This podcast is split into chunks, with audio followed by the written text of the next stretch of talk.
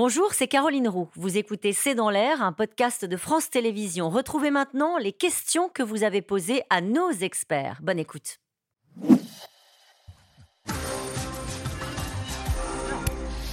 Et cette question d'Alain euh, en Seine-Saint-Denis, est-ce une opération de communication de l'armée russe ou le début d'une contre-offensive ukrainienne? Les deux. Les deux qui les sont superposés et euh, le même jour. Mm. qui fait la difficulté pour nous aussi. Mais pour vous, ça ne fait pas de doute que cette contre-offensive a commencé le Oui, alors est-ce que ça veut, être, ça veut dire que la plus grosse de la, des batailles de cette contre-offensive a commencé aujourd'hui? Ça, je ne le sais pas.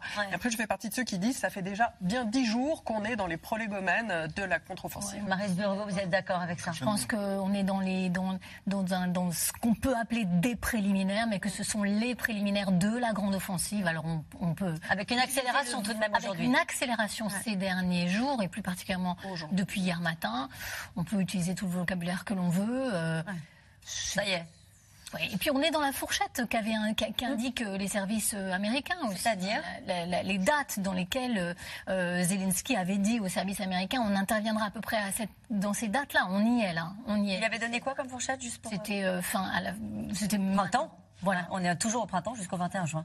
Mm. les Ukrainiens ont-ils reçu assez de chars et de munitions? Les avions seront-ils opérationnels? Et si oui, quand?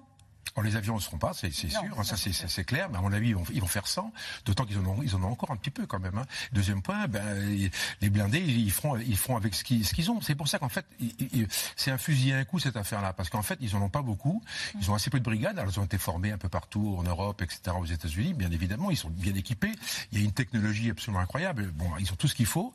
Le problème, encore une fois, s'ils ont des destructions trop importantes, si les Russes arrivent à détruire les concentrations de blindés, etc., ben, ça ne marchera pas. Justement, regardez cette question. Les Russes ont eu beaucoup de temps pour se préparer à la contre-offensive. L'avantage est-il généralement à celui qui défend? Non, l'avantage est à celui qui a, qui a, l'initiative, c'est parce qu'il y a la lampe, parce que c'est lui qui choisit l'endroit, choisit le moment, etc., etc. Donc en fait, c'est celui. Par contre, c'est celui qui va avoir des pertes, qui prend des risques. Les Russes ne pourraient pas conduire une offensive mais Ils ont essayé, mais ça n'a jamais marché. Par contre, ils ont essayé d'animer le paysage. S'ils avaient ils sont plus en capacité de le faire. En fait. bah, ils n'ont jamais démontré qu'ils pouvaient le faire. À Barkmout, ils ont essayé pendant, pendant six mois. Ils ont, avaient imaginé qu'ils percent à Barkmout, eh ben, ça changeait tout. Il n'y a pas de contre-offensive, il n'y aurait rien. Puis, euh, ils seraient déjà à Kiev peut-être. Ils ont, ça n'a pas marché, donc ils n'y arrivent pas. Gilbert, dans les Bouches du Rhône, la Russie est attaquée sur son sol, mais la réaction de Vladimir Poutine semble bien discrète au regard de ses précédentes menaces. C'est vrai. Elle est importante cette question parce que euh, on attend la réaction de Vladimir Poutine. C'est vrai, et elle se fait attendre. Alors, on a vraiment le sentiment que Vladimir Poutine cherche à se distancier de plus en plus de, des opérations sur le terrain, de les commenter de la manière la plus distante qui soit. Euh, en ce sens, euh, Prigogine, donc le leader des Wagner, sert un peu de fusible et il fait dévier le mécontentement populaire vers euh, les troupes du ministère euh, de la Défense. Mais il va falloir effectivement que Vladimir Poutine se positionne de plus en plus parce que l'information commence à pénétrer, euh, même dans le cadre de la censure, à pénétrer de plus avant dans la société.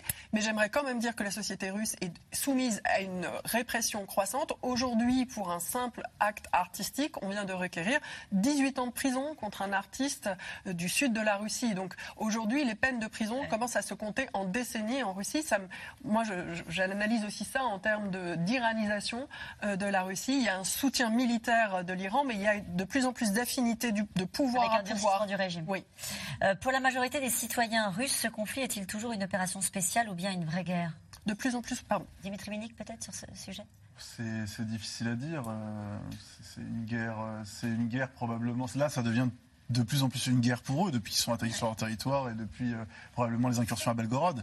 Euh, après, si on raisonne en termes purement concrets, euh, l'opération militaire spéciale elle est terminée depuis un an, hein, depuis depuis plus d'un an. Elle s'est terminée le 24 février en fait. Hein. C'est-à-dire? Elle est évanescente. Bah, l'opération militaire spéciale, c'est ce que j'explique dans mon livre. C'est c'est ça s'insère dans la théorisation du contournement. C'est un pavé votre livre. Je sais pas si on le voit sur votre table. bon, c'est une arme. Si vous avez raison de le vendre avec beaucoup d'énergie, mais, non, ce que je disais, c'était que en fait l'opération militaire spéciale, elle s'intègre dans cette théorisation. Elle devait être en fait une opération de quelques jours, une opération euh, finale d'un processus indirect et long. Et vous euh, considérez qu'elle a déjà échoué Mais elle a échoué. Mais enfin, c'est pas je considère. En fait, elle a échoué. Elle est morte née en fait. Et c'est une guerre, une vraie guerre quasiment dès le début. Mais la guerre est rentrée dans les foyers russes. Et voilà, et la guerre, et, de plus en plus. Et elle est euh, dans, dans, dans, dans les villes, etc. C'est incontestable. Question de Christophe, l'Ukraine peut-elle passer pour un pays agresseur alors qu'elle est agressée? Oui. Oui. Bah, c'est les risques majeurs, évidemment. Bah oui, ils sont rentrés en Russie, bien évidemment. Les Russes vont, vont se jeter dans la brèche. Alors comme ils sont pas très bons ni en communication, ni, ni en ni en missiles, ni en pas grand chose, c'est vrai qu'ils ont quand même de vrais problèmes. Mais bien évidemment, mm. c'est le vrai risque. Et on voit bien, encore une fois, les Polonais, les Ukrainiens disent bah c'est pas nous, etc. Évidemment, ils viennent d'Ukraine. on verra comment l'affaire l'affaire va, va, va, se déployer, mais c'est vrai qu'il y a un vrai risque. N'est-ce pas en laissant venir l'ennemi sur son territoire que la Russie a vaincu Napoléon et Hitler?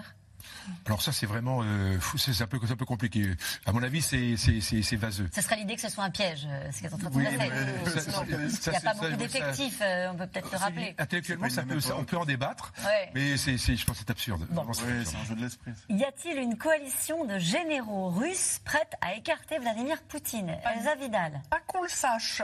Et s'il y en avait une, je pense qu'ils seraient très occupés à l'heure actuelle à se dissimuler du mieux qu'ils peuvent et sans doute à donner des signes d'allégeance parce qu'ils savent que le moment est critique, que Vladimir Poutine le sait, qu'ils sont donc le plus surveillés possible et que c'est le moment où il faut être le plus... Elsa Vidal, vous dites que le moment est critique Oui, le moment est critique. Je pense que jamais Vladimir Poutine n'avait pensé que de tels événements étaient possibles. Ça va demander pour lui un sens politique et tactique énorme pour arriver à maintenir la mainmise sur le système. Pour l'instant, il contrôlait le système, il contrôlait tous les joueurs, y compris Prigogine. Il jouait le ministère de la Défense contre Prigogine. et là, il contrôle plus rien Et là, il risque d'avoir quand même des explications à donner sur l'incapacité euh, du ministère de la Défense à assurer la sécurité du territoire. Je me tourne vers Maris Burgo pour cette question. Il y a, il y a semble-t-il, beaucoup de propagande euh, des deux côtés dans cette guerre. Sommes-nous quand même bien informés? Ah mais bien sûr ah qu'il y a de la propagande des deux côtés. C'est une guerre, de la communication d'abord, comme vous, on le dit depuis le début de cette émission. Donc oui, il y a de la propagande aussi côté ukrainien. Mais euh, moi, je vais sur le front côté ukrainien et je relate ce que je vois. Et donc, je, n'ai pas l'impression de subir la propagande. Je vois quelque chose, je raconte ce que je vois. Ils ont essayé de temps en temps, vous avez senti arriver les grosses ficelles ou pas? Bien sûr. Et je leur dis, ça, je ne le crois pas, euh, c'est pas possible. Non, je ne veux pas aller dans cette région. je préfère aller dans cette autre. Non, je ne veux pas filmer cette brigade. Je voudrais aller dans une autre. C'est un combat. C'est un combat, comme c'est un combat pour ceux qui couvrent euh, euh, ce conflit de l'autre côté. donc, je, il m'arrive de, de m'énerver beaucoup contre les officiers de presse de l'armée ukrainienne qui ne me portent pas forcément dans leur cœur. Mais c'est normal, c'est la guerre. C'est comme ça. Ça fait partie. C'est partout. Toutes les guerres que j'ai couvertes, elles étaient toutes comme ça. C'est à nous de faire bien notre travail et de ne pas se laisser embrigader. Votre réaction à ce qui vient d'être dit c'est le jeu d'une certaine manière quand on est militaire avec euh, les journalistes. Bien sûr. les, militaires, ils, appellent ça gérer la presse. Et le mot gérer la presse, c'est génial. Parce que et moi, quand j'étais officier, c'est ingérable la presse. Bah oui. Si vous la gérez, bah, elle va dire c'est n'importe quoi. Et donc le mot gérer la presse. Surtout la presse française, qui est indisciplinée. Allez, Emmanuel Macron dialogue-t-il toujours avec Vladimir Poutine? Pas qu'on le sache, non, apparemment. Non? Pense pas, moi. Des négociations sont-elles encore possibles aujourd'hui? Qui pourrait euh, faire des concessions à ce stade? C'est vrai qu'on n'en parle plus du tout. Celui qui va perdre sur le terrain sera, enclin à faire des concessions. Tant que les deux pensent pouvoir gagner, les deux ne feront pas de concessions. Vladimir Poutine va-t-il l'un des deux peut gagner? Vladimir Poutine va-t-il ressortir la menace nucléaire? Oh oui, avec Zaporizhia probablement et avec d'autres, euh, avec le Bélarus. C'est le Joker. C'est le Joker? Joker. Bon, on en reparlera sans doute sur ce plateau euh, grâce à vous. Merci beaucoup euh, d'avoir participé à cette émission. On se retrouve demain dès 17h30 pour un nouveau set dans l'air. Belle soirée.